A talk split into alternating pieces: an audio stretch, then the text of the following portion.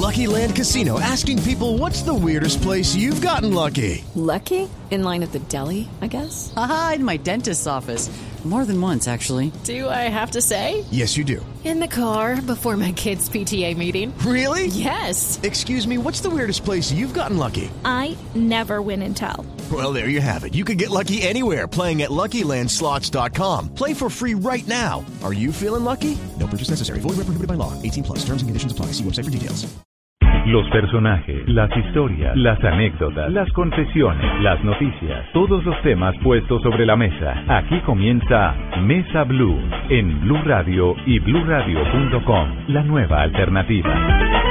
Hola, ¿cómo están? Yo soy Juan Pablo Jaramillo. Am, el título de este video es demasiado explícito. De hecho, creo que ya se están haciendo una idea de lo que hablaré hoy. Creo que ese es el video más serio que ha tenido mi canal y el más serio que podría llegar a tener siempre. Es más, para mí, ese es el video más importante de mi canal en este momento y el más íntimo de todos. Si ya entraron a este video, quiero que lo vean hasta el final. Y si tienen algún juicio por hacer, no quiero que lo hagan tan a la ligera. Quiero que por lo menos se queden hasta el final y que el pensamiento con el que quieran irse sea su decisión. También quiero que sean lo más receptivo posible y que por un momento traten de ponerse en mis zapatos. Hay un tema que siempre había querido tratar en mi canal y es la ignorancia y la intolerancia del mundo hacia las personas homosexuales. Pero había algo que no me dejaba tratar este tema en mi canal. No podría hablar de este tema desde la posición de un heterosexual. Me sentiría la persona más hipócrita del mundo. Por esa razón hoy estoy aquí para decirles que soy gay. ¿Saben? Mi única intención con este video no es decir que soy homosexual y ya. También quiero Tengan ustedes muy buenas tardes. Bienvenidos a Mesa Blue. Saludamos a los cientos, miles de oyentes en Bogotá, Medellín, Cali, Barranquilla, Cartagena, Bucaramanga, Armenia, en el Valle, Tunja, Neiva, Villavicencio y por supuesto a todos aquellos que nos acompañan a esta hora a través de bluradio.com y que nos están oyendo a través de sus teléfonos inteligentes. Don Esteban Hernández, buenas tardes. Don Felipe Zuleta, muy buenas tardes. Eh, qué buena tarde de domingo, sabrosa, reflexiva y con un tema bien eh, interesante. Bueno, no tenemos que presentar porque ya, No. ya, ya lo oyeron. Estamos hoy con Juan Pablo Jaramillo. Juan Pablo tiene 21 años, es un youtuber. Ahora le vamos a preguntar para los viejos como yo. Seguramente habla muchos de los oyentes que no tienen muy claro el concepto, a pesar de que saben que es YouTube. ¿Qué es eso? Y por supuesto lo hemos invitado porque estuvo en la Feria del Libro con su primer libro hasta ahora, La Edad de la Verdad. Es el libro más vendido en la Feria del Libro que culminó hace unos días en Bogotá, editado por Editorial Planeta. Impresionante, Felipe. Además, atención a esto. Quienes a partir de este momento participen a través de nuestra cuenta de Twitter, arroba Blue Radio Co, y utilicen el numeral Jaramillo en Blue Radio, ese hashtag, numeral Jaramillo en Blue Radio, van a participar, por supuesto, por uno de los libros de Juan Pablo Jaramillo, La Edad de la Verdad, que lo vamos a entregar hoy aquí en Mesa Blue, así que pendientes de nuestra cuenta de Twitter, arroba Blue Radio Co. Bueno, Juan Pablo, primero bienvenido a Mesa Blue. ¿Cómo va? Hola, muy bien, gracias. ¿Ustedes cómo van? Muy bien. Bueno, Juan, usted sí se soñó que podía arrancar. O sea, ¿Cómo arrancó cuando arrancó con su primer video en YouTube y, y se soñó este fenómeno que se iba a volver? No, oh, bueno, sí, o sea, no, yo no arranqué como soñando absolutamente nada como en relación a esto. Am, cuando empecé fue como por aburrimiento ya, como por aburrimiento no, fue, fue por aburrimiento y por diversión. No sabía que era un youtuber, no, o sea, no, nunca he escuchado. el- ¿Qué es el- un YouTuber? Ok, es un youtuber es una persona que, que sube eh, contenido a YouTube eh, periódicamente, o sea, como, sí, como constantemente, ya sea eh, cada una semana o cada mes o hasta cada dos meses. Y, y yo empecé a subir videos en YouTube porque estaba súper aburrido con mi primo y, y ya, o sea... O sea, mamando dos- gallo. Sí, y dos, dos años después me di cuenta que era un youtuber y que yo era un youtuber y que había más personas haciendo esto en el ¿Cuántos país. años tenía en el 2008? a 15. O sea, sí, eso fue hace ya eh, casi 7 años. Y fue muy chistoso porque aparte solo subíamos los videos en internet porque mm, porque los queríamos como tener guardados en un lugar donde los pudiéramos ver en todas partes. O sea, no queríamos como cargar con el computador o con una memoria o algo así para mostrar los, nuestros videos a nuestros amigos, nuestros familiares. Entonces los subimos por eso y, y la gente nos empezó a encontrar como accidentalmente y luego la gente nos empezó como a pedir más videos y fue muy extraño. Bueno, un millón quinientos ochenta y cuatro mil seguidores en solo YouTube, ochocientos ochenta y seis mil seguidores en Twitter, 808 mil en, eh, en Instagram. Es decir, es un, es un fenómeno. Ya quisiera un político, por ejemplo, tener la décima parte de lo que usted tiene. Mire, por ejemplo, en vistas en YouTube tiene en total más de 86 millones de veces que han visto sus videos. Sí, no, ¿Qué, qué piensa frente cuando, cuando oye esas cifras? no, para 86 millones Yo todavía no, de- no logro como acostumbrarme y para mí esa todavía es como súper increíble, no sé, no, no, no lo puedo creer, además que pues uno ve una cifra ahí, pero digamos cuando hago eventos o cuando eh, me encuentran en la calle y ese tipo de cosas, me sorprendo mucho más. Una vez hice una convivencia en México y era la primera vez que iba a México y no me esperaba como tanto y dije que iba a estar en un parque. Una convivencia o un evento, o sea, es convivencia slash evento. es como decir eh, que voy a estar en algún lugar y pues que vayan como mis seguidores y conocernos ahí. Antes lo hacíamos, sea, antes se llamaban convivencias, ya no lo llamamos así porque ahorita pues ya es más organizado y es como un evento porque por lo que pasó en México. O sea, yo dije que iba a estar en un parque y acá en Colombia usualmente cuando yo hacía eso, no sé, llegaban como 100, unas llegaban 500 personas y fue lo máximo. Pero yo no hacía una en Colombia hace mucho, en ese tiempo, y, y la hice en México. Y pues dije, no, pues es otro país, no va a haber nadie. Y fueron como 4.000 personas y, y me empezaron, o sea, literal, me estaban como aplastando y llegó la policía y me cerraron como en la, en, como en un CAI, eh, en la delegación de Coyoacán. Y me dijeron que me tenía que, eso me, que me tocaba poner tweets diciendo que ya me había ido porque si se moría, si se moría, si se moría una niña o si se partía el brazo de una niña o algo así, iba a ser culpa mía. Y que aparte eso era como desorden público y que yo no sé qué, pero pues yo, la verdad, yo no esperé como que pasara eso, entonces después de eso no pudimos volver a hacerlo como así, como al aire libre, pues como por seguridad de las personas y por seguridad de nosotros. Y empezamos a hacer como eventos en los que hacemos como shows y la gente va. y- ¿Qué pasó en Corferias en la pasada Feria del Libro? Fue hace como dos semanas. Sí, eh, el, do- el domingo hace dos semanas hice el lanzamiento de mi libro, eh, oficial en la Feria del Libro. Y pues le dije a las personas que llegaran al, al auditorio José Asunción Silva y mm, al auditorio le caen como 780 personas y, y se supone pues que si, se, pues, si ya se cumplía el cupo pues ya no podía entrar nadie más, pero pues yo no esperé como que se, se, se llenara. Y cuando llegué habían demasiadas personas y pregunté que, se, si- que si se habían quedado personas por fuera y me dijeron como no, no fueron, o sea, no fueron poquitas personas, se quedaron como 3.000 personas por fuera y hay 780 adentro. Y también empezó como a haber mucho caos y los papás se pusieron como súper enojados porque no los iban a dejar entrar y así. Y entonces, entonces tocó darle entrada a todos, entonces tocó vaciar, o sea, hacer las firmas de, de los libros muy rápido y vaciar el auditorio como cuatro veces. Y fue increíble, o sea, de verdad yo no esperé que fuera tanto, tanto, tanto. tanto. ¿Ese libro va a estar solo en Colombia o en otras partes? No, el, el libro inicialmente solo va a estar acá en Colombia hasta junio o julio. En junio y julio ya el libro va a estar en todo, todo, todo Latinoamérica y en, en septiembre va a estar en España. Porque era, o sea, dependiendo como de la acogida que tuviera el libro acá en Colombia, eh, se sacaban en otros lugares. Y pues como que tuvo muy buena acogida, además la gente lo está pidiendo mucho en otras partes. Además que digamos que la mitad de mi, me- más de la mitad de mi público es de otros países que no es Colombia. Entonces, pues como que vale la pena llevarlo a otras partes. ¿Qué, ¿Qué tiene el libro? Cuéntele a los oyentes de, de, de Mesa Blue qué tiene el libro. ¿Por qué comprar su libro? Porque, bueno, am, mi libro mi libro tiene temas como muy, como por la línea de la que yo llevo mi canal. Sí. Ah, siempre como llevándolo hacia la comedia, así esté hablando de lo más íntimo y lo más serio posible, eh, posible, siempre como que le meto ahí algo de comedia. Pero a pesar de que son temas como, como que yo podría llegar a tocar en mi canal, son temas que igual nunca he tocado ahí, entonces eh, no es como que vayan a comprar el libro, vayan a ver lo mismo que mi canal de YouTube, sino que de verdad sí es súper diferente. Eh, son cosas muy vivenciales y, y también cosas demasiado íntimas que solo sabían como personas eh, que de verdad tienen demasiada confianza conmigo y personas que me conocen de años. Y lo puse todo en el libro como, bueno, sí, o sea, literal, un libro abierto y Se ya. llama La Edad de la Verdad. ¿Lo cuenta todo? Sí, todo. Todo, absolutamente De hecho, todo. el título se lo di por, por, bueno, el libro está dividido por hashtags y uno de los hashtags se llama La Edad de la Verdad.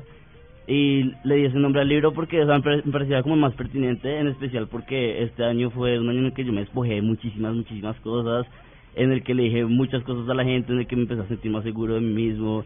Eh, o sea, fue un año como de cambio para mí súper grande y por eso se llama así.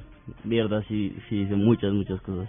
¿Por qué, por, qué se, ¿Por qué se decidió, y no vamos a entrar mucho en ese tema, porque no es digamos el tema, pero ¿por qué se decidió a salir del closet eh, después de tantos años de estar eh, pues con su canal? Y en un video que ya va a completar 5 millones de visitas. ¿Cuál Ah. fue su reflexión para decir, bueno, yo tengo que salir de este lío? ¿O- o ¿Cómo lo, cómo lo sentía? ¿Era un peso para usted? Sí, De que sea, le dijeran el día de mañana, ay, ese es un marica y no sé qué. no, Que no, se no". lo saquen y todo. Sí, sí. Sí, O- ajá, o- ajá, eh, primero eso, segundo, digamos que eh, yo no digo como que me haya vuelto gay, pero sí, sí me descubrí en una parte de mi vida como, ay, sí, de- la verdad sí me gustan los manes y y desde que me di cuenta de eso, que fue como a los 17 años y ya estaba en YouTube, entonces dije como, ay, algún día lo quiero decir como en mi canal, porque pues mi canal es, es como muy personal, o sea, la gente se identifica mucho con lo que yo hablo, pero lo que te digo es muy vivencial. Entonces yo decía como, bueno, falta esa parte que sepan de mí, es una parte súper importante, la verdad. Entonces, siempre lo quise hacer y lo único que estaba esperando era era como que mi mamá y mi abuela lo supieran porque no quería que lo supieran por un video y tampoco quería que lo supieran porque alguien les contara y tampoco quería que la gente supiera porque alguien lo, lo publicara, que Ujú. fuera como un chisme ahí. Entonces eh, lo hice por eso y también lo hice eh, como porque muchas, o sea, me di cuenta que muchas personas sí, sí me pedían como consejos así y, o sea, como soy gay, me discriminan, no soy gay y no sé qué, así como decirle a mi mamá. Entonces quise ser como la voz de muchos jóvenes que están como en este dilema de, de no aceptarse y, y bueno. El impacto del video, ¿usted lo esperaba? O sea, usted sí esperaba que eso tuviera pues una, una retroalimentación de la gente importante, pero estar en los principales periódicos, canales de televisión, emisoras, e incluso hay una anécdota muy curiosa, Ricky Martin eh, encontró su video, le escribió a través de Twitter, ¿se esperaba este impacto tan tremendo, esta disparada? No, la, la verdad, o sea, para mí todo fue pues increíble y nada, da- nada de eso me lo esperaba. Yo esperaba que hiciera el video y sí esperaba que unas personas, o sea, como que me apoyaran, porque finalmente pues no todo el mundo está, está tal como tan cerrado. Mm. Pero... ¿Bullying le hicieron? Eh, sí, pero el, el, Menos el que normal, usted o sea, esperaba, el normal, exacto, sí. Menos como- del que esperaba. me esperaba muchísimo más y esperaba que mucha gente como que eh, dejara de verme o algo así pero el apoyo fue fue increíble o sea nunca había tenido tanto apoyo en mi vida en algo eh, el video estuvo en muchísimos medios y o sea yo lo subí como en la madrugada me acosté a dormir y al otro día tenía como mil llamadas. Eh, me di cuenta que estaba como en, muchos periódicos y que estaban hablando de, de mí no sé en televisión y que era era tendencia en muchísimos países y no solo como una tendencia en Twitter digamos sino como cuatro al mismo tiempo. Y pero la la mayoría de comentarios eran súper buenos y o sea me llamaron de muchas partes y, y como que me felicitaban y la verdad nunca me esperé todo eso y me, me, me hacían como entender que como que estaba haciendo como un cambio social y, y bueno para mí fue increíble de verdad ¿De dónde salen sus temas? Porque yo le he visto varios videos que habla de lo divino y lo humano. El último, el último habla de las relaciones sexuales, de quién acostarse, de, de las esclavas sexuales, de inclusive tiene una amiga Juana que a la que le mama gallo La mejor amiga. graba, su mejor amiga. Mejor amiga ¿De dónde salen sus temas? O sea, se levanta un día y dice voy a hablar de esto, o es porque los piensa mucho, los medita, o porque le salen de, de lo que es usted. No, es, es, es chistoso porque muchas personas también preguntan lo mismo como, oye, estás subiendo un video semanal o haces hasta dos, ¿de dónde sacas tantas cosas? Y, y yo tampoco sé, la verdad, o sea, como que estoy de la nada y se me viene una idea y cuando la tengo, eh, la empiezo a desarrollar un poquito, un poquito más. Y ya, o sea, digamos, si tú me preguntas cuál va a ser el siguiente video que voy a subir la próxima semana, yo no sé. O sea, Ujú. to- aún no se me ha ocurrido, pero mágicamente se me ocurre antes del jueves de la próxima semana y pues de esa manera es como lo hago. Ese video del que está hablando Felipe es este, miedo al sexo. Personas. ¿Cómo están? Yo soy Juan Pablo Jaramillo y este es mi nuevo video. Sexo, sexo, sexo, sexo, sexo. Miedo al... Miedo al sexo. Uh, en el capítulo de... eh, sexo es una palabra enorme que abarca muchos actos, entonces sexo no es lo que más... No. no vamos a hablar del significado del sexo, sino del miedo al sexo. El miedo al sexo es algo que me atrevo a decir que todos lo hemos sentido. Uy, lo hemos sentido. ya sea miedo al sexo antes de tu primera vez, miedo al sexo con desconocidos, miedo al sexo con conocidos, miedo al sexo porque tal vez haces celoso o te pones celoso. miedo al sexo porque te duela. Horror, eso suena horrible. Sí. Miedo al sexo por una enfermedad. Miedo al sexo por alguna fobia o miedo al sexo por una violación o simplemente miedo al sexo en general o porque sí, que yo creo que es la que me pasa a mí. ok, hago este video porque de verdad siempre le tenía un poquito de miedo al sexo, en especial antes de perder la virginidad. Otra de las razones por las que hago este video es porque de verdad me hubiera gustado mucho haber visto un video así a mis 15 o 16 años y también de hecho me hubiera gustado mucho que mis amigos de esa época hubieran visto un video como este. Bueno, y otra cosa por aclarar es que este video es para todos, así que si eres menor de 18 años, igual no tienes como que ir y cerrar la ventana. O tú, mamá o papá, que le estás diciendo en este momento a tu hijo que no hace este video, ñe, ñe, ñe, ñe. déjalo, déjalo. Esto será como una mini charla de orientación sexual, pero a mi estilo. Miedo a enfrentarse a una relación sexual. Este miedo de verdad le podría parecer raro a personas que tengan como una vida sexual activa, aunque también hay casos de personas que tienen una vida sexual activa, pero que aún así tienen como miedo al sexo. Aunque ese miedo al sexo lo podríamos definir de otra manera, le podríamos dar otro nombre como mm, precavido ante el sexo. Eh, sí lo podríamos llamar así. no. Voy a grabar sin esto. Tengo mucho calor, lo siento. Ese miedo. Una de las razones más conocidas por las que tienes miedo al sexo es haber sido acusado sexualmente o haber sido víctima de una violación. Este tema súper, súper serio y súper delicado. La verdad es que... ¿Qué tal, Felipe? No, no, es que yo, es que ese Además, verlo es un cuento completamente Sí, es diferente. Una cosa es oírlo, verlo es... De, de- Ay. no, de- Morirse de- la risa, güey. de- Juan Pablo, ¿de dónde esa capacidad de actuación histriónica, muecas, jodas? Porque según cuenta él, era o es tímido. Sí, no, yo soy súper tímido, No, la no se verdad. nota. Pero ¿de dónde salió eso? ¿Por qué esa cosa histriónica de hacer tanta mueca, tanta... Uy, no sé, o sea, digamos que eh, eso de las muecas y las payasadas y eso es como que desde chiquito. Y por eso empecé a hacer los videos con mi primo. Y los videos eran aún más ridículos, los primeros eran aún más ridículos. y, y bueno, me interesé como mucho por eso, de hecho también estudié actuación y... Ah, hay algo de actuación Ah, sí, sí, pero digamos que desde antes hacía payasadas, pero pues luego sí estudié actuación cuatro semestres. Y, y bueno, luego me tocó como para los estudios porque me fui a ir a México. Pero pues digamos que Felipe, uno ve el video bueno, se muere de la risa, pero hay un trasfondo del que eh. Juan Pablo no ha hablado en muchas partes, o yo creo que en ningún lado. En toda parte hablamos de este tema del youtuber, de las cifras, de la cosa, del impacto, pero la vida detrás, ¿cómo es la vida de Juan Pablo Jaramillo? ¿Qué hace en su cotidianidad? No le preguntó un youtuber, sino usted.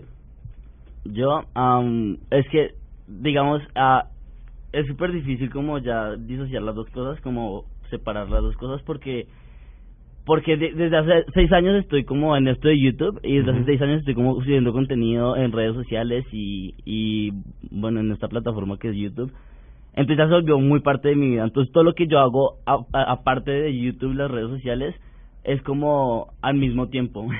es decir, si estoy, no sé, si estoy rumbeando, igual estoy tuiteando eh, o, o, o posteando una foto o algo así. Sí, cualquier actividad está, o sea, eh, Está involucrado. está necesariamente involucrado, porque yo lo Total. he visto, usted toma fotos en los supermercados, en la calle, ve cosas raras, esto, ve Pero sigue palomas, en cuánta Sí, vaina, es la sí, cotidianidad suya en Total, video. además que digamos que yo, yo le decía a alguien que era como, o sea, si, si lo llamamos trabajo, es como un trabajo eh, 24/7, porque mm, digamos que cuando no, no estoy grabando, estoy editando y cuando no estoy editando, estoy pensando en una idea para un video, o si no, escribiendo como un guion, o si no, como alimentando las redes sociales y así, pero, pero bueno, digamos que eh, aparte de eso, en mis tiempos libres, no sé, eh, me encanta salir, o sea, yo soy como súper Sale, está con los amigos, va a cine, va a rumbear, Sí, va con el me encanta ¿qué viajar también. O sea me, me encanta viajar muchísimo y, y como que gracias a Dios eh, eh, eh, se me unió lo de viajar con, con con esto de YouTube y mi trabajo. Entonces a veces digamos que necesito ir a un evento o a una activación de una marca o alguna cosa digamos en México. Ujú. entonces es la misma empresa o marca como que me vuela y pues o sea voy viajo y vez como que trabajo entonces es súper divertido está, es- gira en torno a las redes sociales. Completamente. Total, ajá, completamente. ¿No se agobia en ningún momento? No. Mensajes no, me todo el tiempo, de todo. No, hay para un momento nada. que se desconecte y diga, O bueno, sea- ya, voy a dejar el celular allá, me voy a desconectar un ratico. No, pues cuando me duermo, la verdad. O sea, o cuando si no estoy en un durmiendo- vuelo de cuatro horas o cinco Si no horas. está durmiendo, está Y ahí siempre en leo. función de su celular. Ajá. De hecho, eh, que a mí me gusta leer, pero pero casi, o sea, solo leo como cuando estoy en aviones, que es cuando no tengo internet porque no se puede. Y y ya, sí, o sea, es como todo el tiempo en esto. ¿Usted cómo analiza el impacto que están teniendo los youtubers? Esto es una cosa, una masificación tremenda. Hay una cantidad, Juan Pablo, hay que decirlo, es el más reconocido, no solo de Colombia, en Latinoamérica, es de los más, sino el más. Eso tiene un impacto tremendo, por supuesto, porque tiene una influencia grande en una cantidad de jóvenes, millones estamos hablando. ¿Usted cómo, cómo dimensiona o simplemente no le importa ese tema? O sea, como que una cantidad de, de muchachos, de niñas que están haciendo videos y que están impactando y que están enviando mensajes.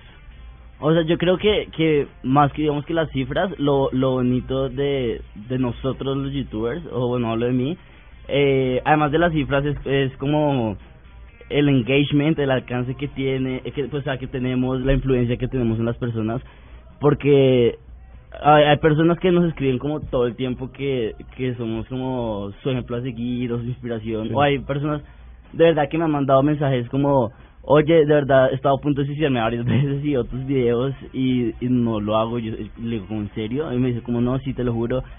O van a los eventos y lloran y me abrazan y me dicen como, como, ve, hace mucho no tengo amigos y me, me refugio en tus videos. De ese tipo de cosas como que de verdad me llenan un montón y yo creo que es lo que empieza a ser importante eh, más que, digamos, el, el una cifra, ¿sí me entiendes? Es como la, la influencia que tenemos en las personas que nos está viendo. ¿Y usted es consciente de, eh, de cada cosa que dice o que tuitea o que graba ahí pues en YouTube de que eh, de que tiene una influencia impresionante? O sea, O lo hace ya orgánicamente. No, o sea, eh, sí soy consciente porque igual cuando ya, te das cuenta que tienes como tantos, tantos ojos encima, entonces Sí. te toca empezar a tener como una responsabilidad social y, y tienes que tener cuidado con todo lo que estás haciendo porque de todas maneras eh, puede que tenga réplica en las Sí, demás- es en medio masivo. Ajá, entonces, eh, y también es como aprovechar eso y empezar a dar mensajes buenos, digamos, eh, fui, fui embajador de la ONU hace tres semanas en Medellín y pues me llamaron porque por- porque vieron como la influencia que tengo en los jóvenes y me dijeron que si estaba como interesado en promover una campaña eh, de prevención al consumo de drogas y yo como obvio. Pues o sea ya que hay tantos jóvenes viéndome entonces es como aprovechar para mandarle buenos mensajes y y en su como en su lenguaje ¿sí me entiendes? como no en un lenguaje como mamón ni, ni aburrido que pronto se le puede dar a un adulto y, las y los igual los jóvenes como que no lo captan sino como en su en su mismo lenguaje entonces pues me parece interesante como por ese lado mucho ¿Cómo está conformada su familia? Su, su mamá, su abuela. ajá mi mamá mi abuela mi y una hermana historia y muy yo. particular que usted cuenta en el libro y que conocen además lo- los, los que lo siguen es la de su papá. Sí mi papá mi papá se desapareció hace eh, ocho años y y desde entonces pues estamos mi abuela mi mamá y yo Se desapareció, pues se desapareció.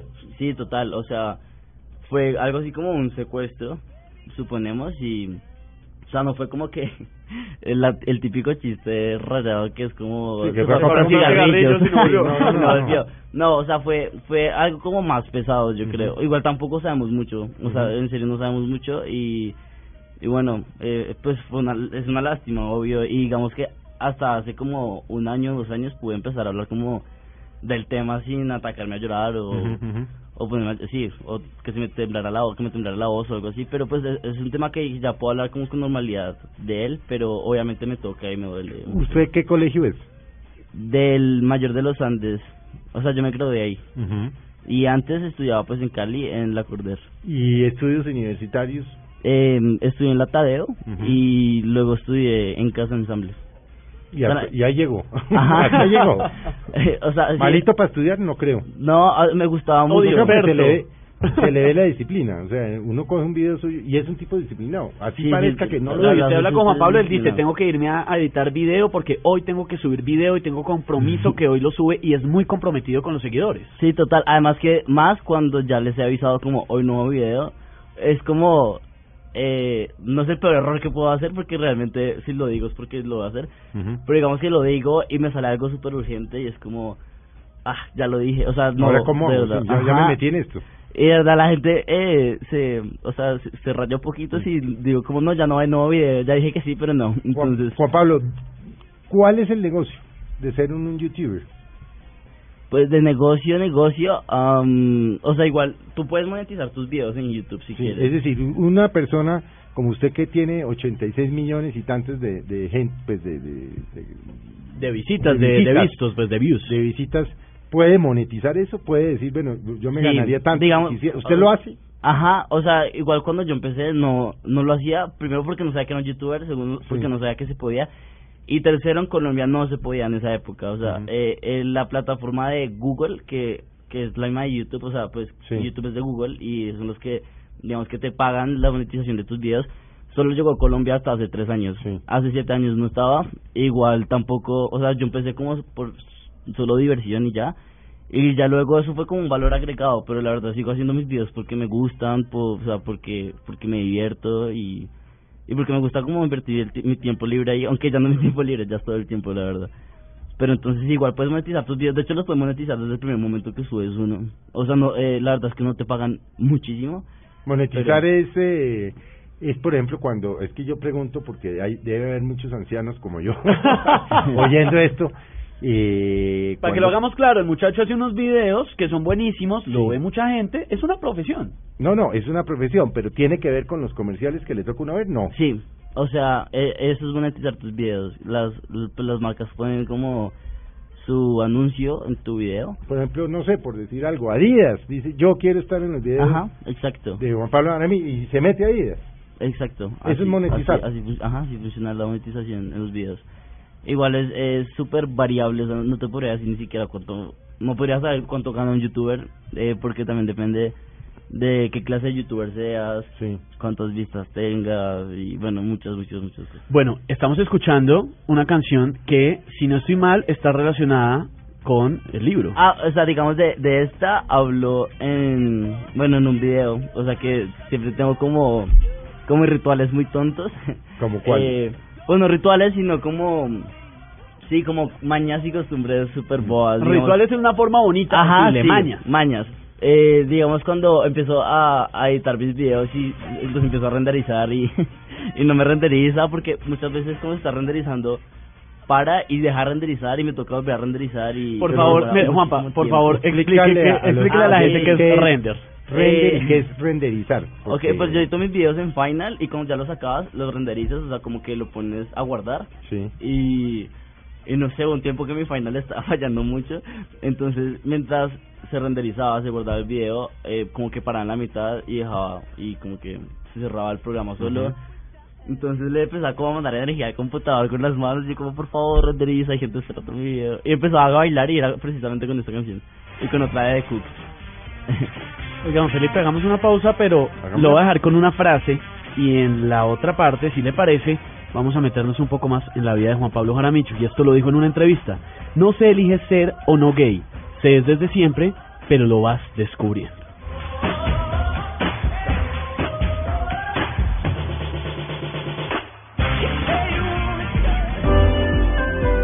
Ya regresamos con Juan Pablo Jaramillo en Mesa Blue.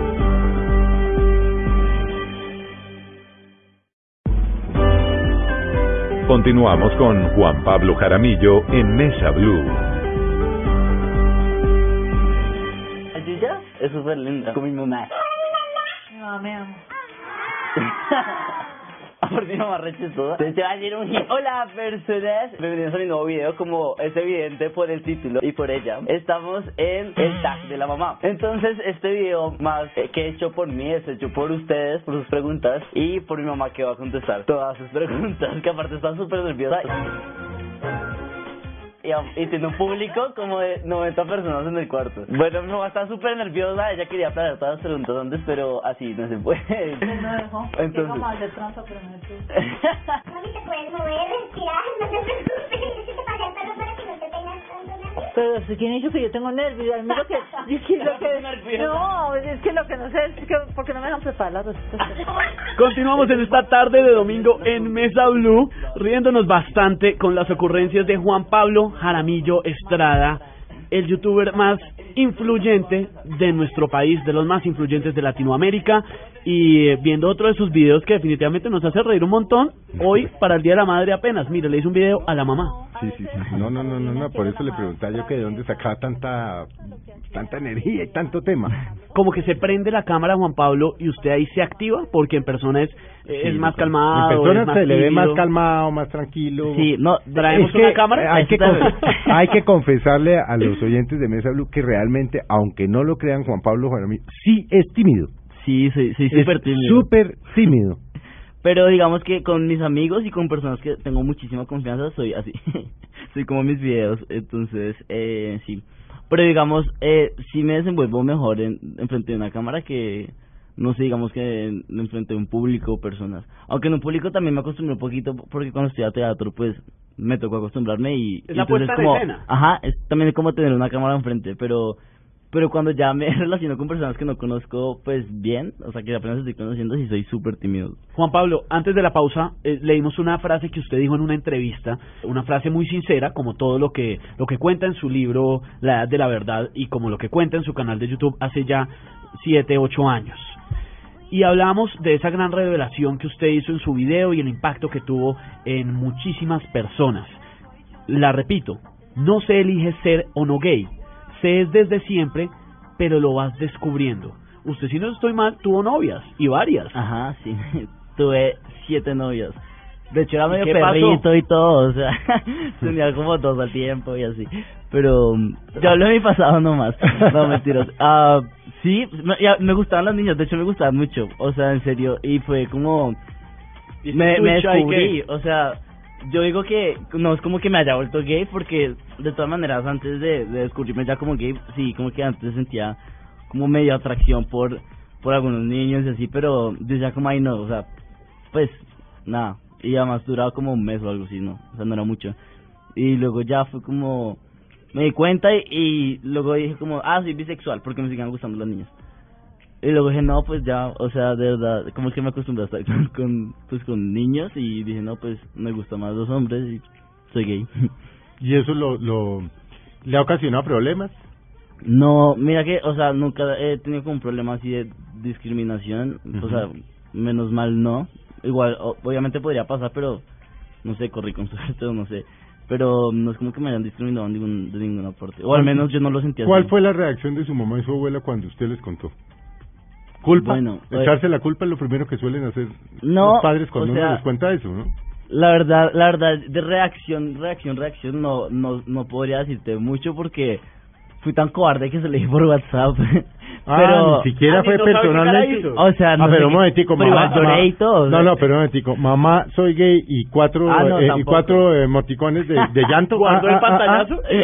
¿O Y- cómo fue y eso? la muñequita pintándose la, la- la muñequita- y el taconcito rojo y la bailarina. labial. La bailarina la- de flamenco. La parejita de los dos Sí, sí, agarrados. sí, sí, sí. No, no, no, re- no, no, no fue así, pero, no, sí fue como una carta gigante, pero fue por WhatsApp. De hecho, mi, mi hermana me dijo como, enviásela por correo, y yo como, no, no porque el método más rápido para saber que ya lo leyó y que está en línea y Es todo, pues es dos- los dos chulitos. Ajá, El más angustioso. Obvio, no, sí, sí, el más angustioso. Yo se lo quería decir de frente, pero de verdad cuando yo estoy como así, como en mar de emociones, como que ni siquiera puedo hablar, entonces es como...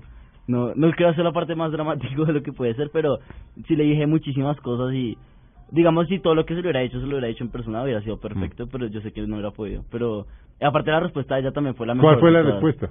¿Eterna? ¿Larga también? Sí, también larga, pero fue lo más lindo del mundo. Mi amor, no sé qué, de mi hijo ajá. tan- No, Aparte yo creí que ella sabía y no sabía. Ni Y- lo sospechaba. No, Pero uno siempre como mucho. cree que las que los que los papás se se lo sospechan. Sí, no, yo estaba, Pues yo uno estaba siempre, pues yo reconvencida. también y Todo el mundo sí, sabe, yo tenía Sabes de como, yo tenía como un listado yo de siempre creí cosas. que mi familia sabía y que se lo sospechaba.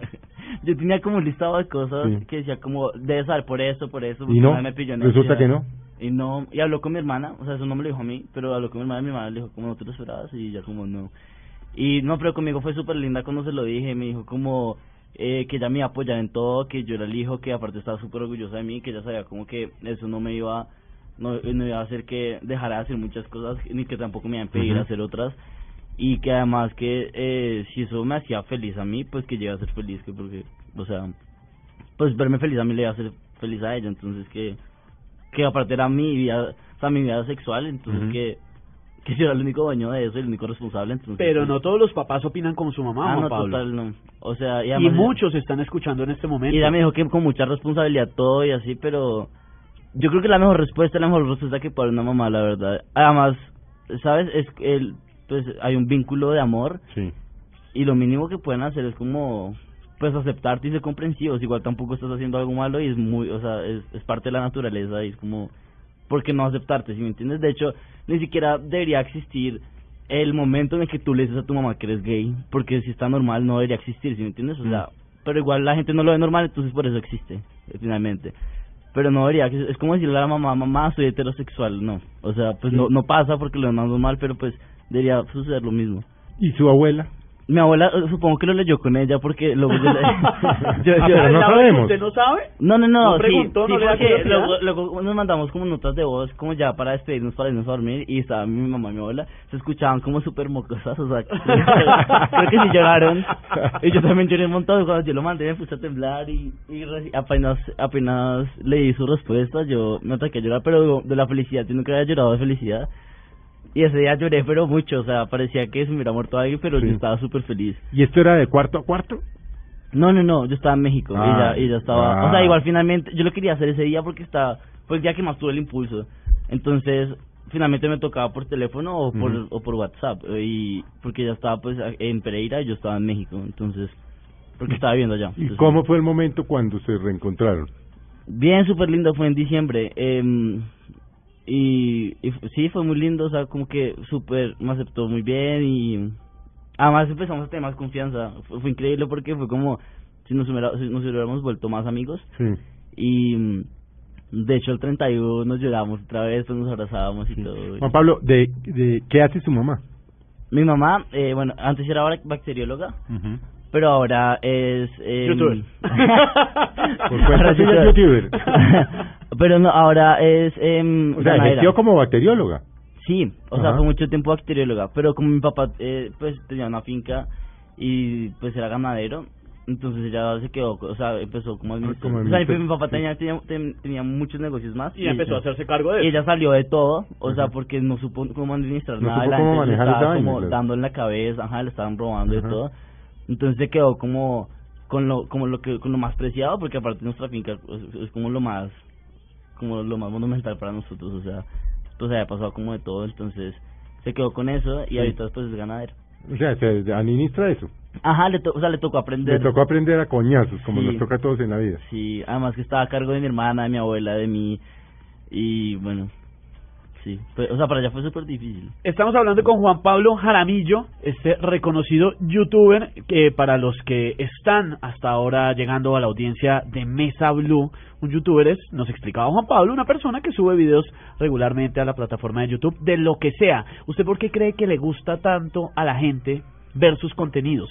A los jóvenes muchísimo, pero es un hecho que a gente de todas las No, a edades. mí, porque yo me muero la risa con las vainas No, que y- al principio jóvenes. Todos nos vemos sus videos y nos, no puedo decir la palabra, pero nos da mucha risa. ¿Por qué encanta tanto eso? ¿Usted por qué cree? ¿Por la sinceridad, por la honestidad? O sea, yo hice mi libro sobre autenticidad porque cuando empecé a hablar con la editorial, digamos, eh, eh, de que yo le decía los temas de los que quería hablar en mi libro, ellos me dijeron como tu libro es de autenticidad y por eso es que la gente te, o sea, te ve, porque en tus videos como que encuentra lo que digamos no, no encuentran en Ujú. otros youtubers o, o todo lo que lo estás haciendo lo estás haciendo como súper genuino y y pues es, pues es como raro e increíble como súper extraño verte cómo, cómo te desenvuelves y, y creo que lo- la autenticidad es como por lo que tienes como éxito en YouTube entonces que, creo, supongo que es eso y es eh, digamos también como que trato de, de hacer cosas que no hacen los, los demás youtubers porque qué pereza pues yo creo que si yo hago lo que empiezan a hacer los demás pues la gente no me vería a mí porque pues para qué no entonces es como siempre en tus Pero usted no ve a los demás para, No, para no total. contagiarse o los ve. no, yo los veo, y de verdad. Porque puede uno Y cuando yo le, ajá, y cuando yo le doy consejos a la gente, le digo como, mira, tú puedes de verdad tener referentes, y si es bueno que digamos que si, que si quieres ver, eh, que si quieres ser youtuber, veas muchos youtubers para tener referentes, pero finalmente lo que te va a dar como el impulso y tu boom es que todo lo hagas eh, muy como Ujú. a, a tu estilo y como que involucres mucho tu personalidad, Juan Pablo, ofertas para televisión.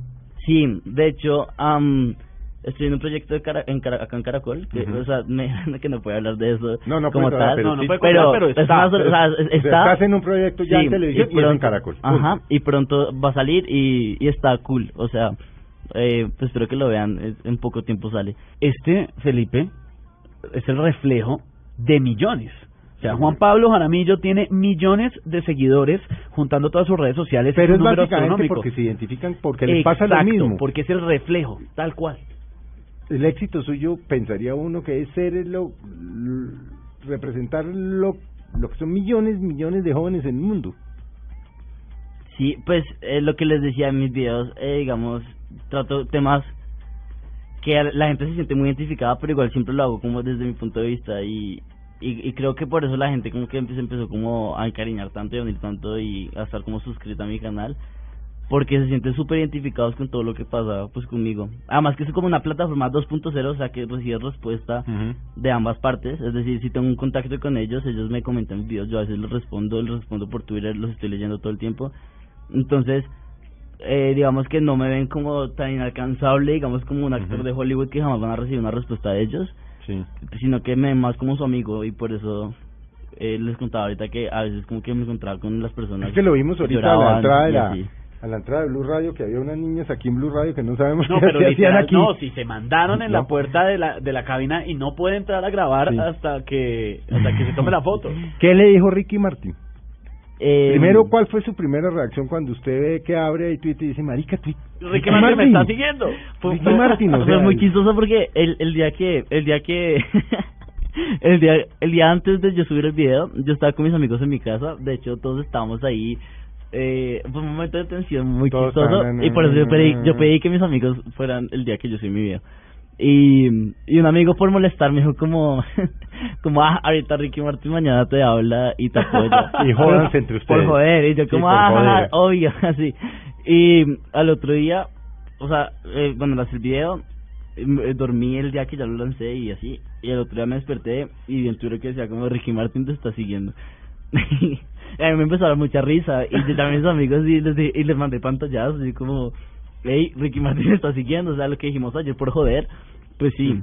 y luego yo también lo seguí y, y eh, exactamente después de que yo lo seguí me tuiteó y me y me felicitó eh, y me o sea sí me felicitó me dijo que estaba orgulloso de mí y, y o sea fue muy cool. Luego como que hablamos por de por, Por de- por de- mensaje directo, por de mensaje directos. Y, y ya me felicitó y así. Y después eh, tuve la oportunidad de conocerlo acá en Colombia que vino.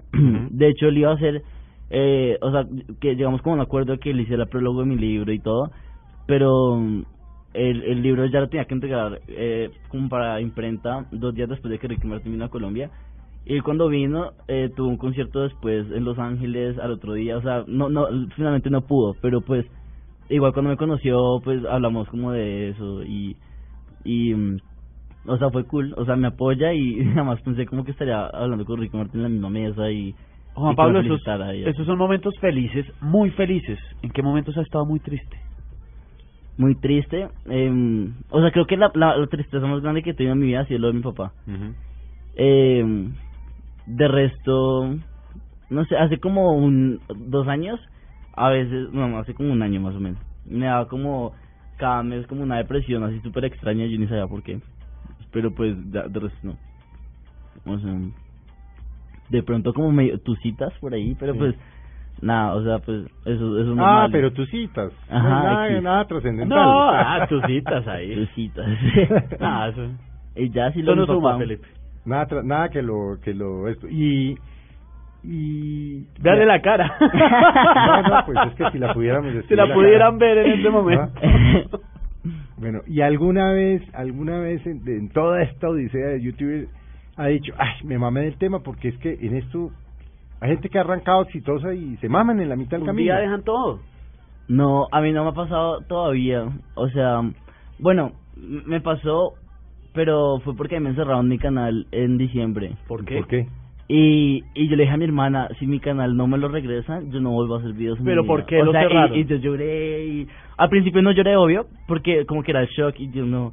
Después ya pasaron 24 horas y mi canal como que no regresaba. ¿Y yo por qué no- te lo cerraron? ¿Qué fue lo que pasó? que ahí, eh, eh, ahí sí que en depresión. Eh, por, por derechos de autor. O sea, antes cuando yo empecé en YouTube, eh, hace siete años, yo tenía un canal que se llamaba Juan Pablo Jaramillo 1 y ahí hacía parodias de, can parodias de canciones. Eh, o sea, hacía playback. Eh, Ah, se volvió famoso y entonces a joderlo.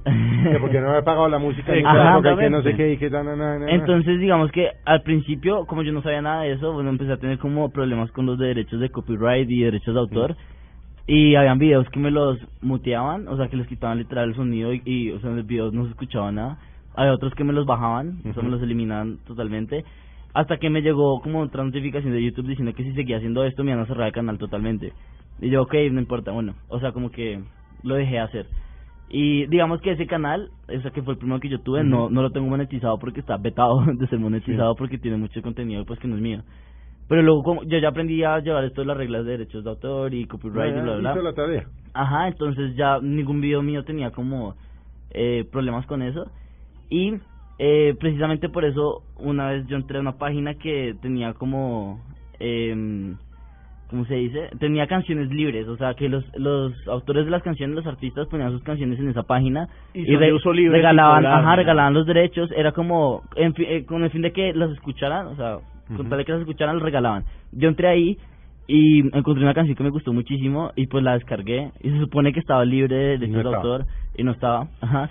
Y la usé como en 60 videos al final, o sea, al final de todos mis videos, al final, al final, al final hay una cortinilla De de, esa de, canción. 10 segundos que recomiendo mi video anterior y recomiendo Y otro era video. esa preciso. Y, y siempre esa cortinilla tiene una canción, entonces es esa la que uso. Nunca tuve problema, nunca nada. De hecho, yo busqué la canción también en YouTube antes de, de, de ponerla ahí. La canción tenía como 100 vistas. O sea, jamás pensé que tuviera derechos de autor y aparte estaba en una página que supuestamente pues estaba libre. Y, y bueno, el día que me cerraron mi canal decían que me lo habían cerrado que por derechos de, de copyright y yo como mari, pues o sea, imposible, no creo que pase eso. Y empecé a entrar a mis videos y decía como este video ha sido eliminado por reclamación de Pedro Russo. Y entonces ahí decía el nombre y yo como yo escogí el nombre de él y lo busqué, lo googleé y lo busqué en YouTube y me sale la canción que yo usaba. Y aparte esa canción se volvió tan tan viral y tan famosa que el tipo ya utilizaba mi nombre de tag y todo, o sea, el- la canción ya se llamaba Rainbow Stone y Ah, o sea, entre le paréntesis sirvió fue a él. entre paréntesis decía la canción del Harami Show. Ah, el, ma- el man O sea, el man, el provecho. man me usaba de tag y todo. O sea, y, y yo como no puede ser. Ah, Además que cuando me cerraron el canal, eh, digamos que eh, nosotros- eh, yo tengo como un contacto medio directo con, o sea, pues por ser como partner y, y ser de los primeros en YouTube y así, tengo como contacto medio directo con, con YouTube y con Google. Te dije, no, me lo van a volver obvio. Y luego cuando vi que ya era por reclamación de derechos de autor y eso, Google me dijo como, no te lo podemos volver porque de verdad si es algo ilegal. ¿Y qué o sea, sintió? Dije, no, ya, o sea, perdí Se le acabó la vida. Y aparte, a- hace como un mes había llegado al millón de suscriptores. Uy. Yo no, o sea, esto era lo, como que lo que siempre quise y ahorita me lo quitan. Y yo dije, no, ya lo perdí, o sea, de verdad.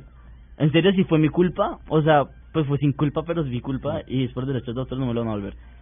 Entonces, O sea, pero ya, hablé arregló el con. lío. ¿Ah? Arregló el lío. Sí, o sea, hablé con, con mis representantes y eso ellos me dijeron, eh, como, oye, eh, revisan tu correo porque eh, probablemente tengas un correo del dueño de la canción eh, que antes de, digamos, que de hacer todos los strikes y cerrarte tu canal, él debió enviarte un correo para llegar a un acuerdo y de pronto no lo viste porque te llegan muchos.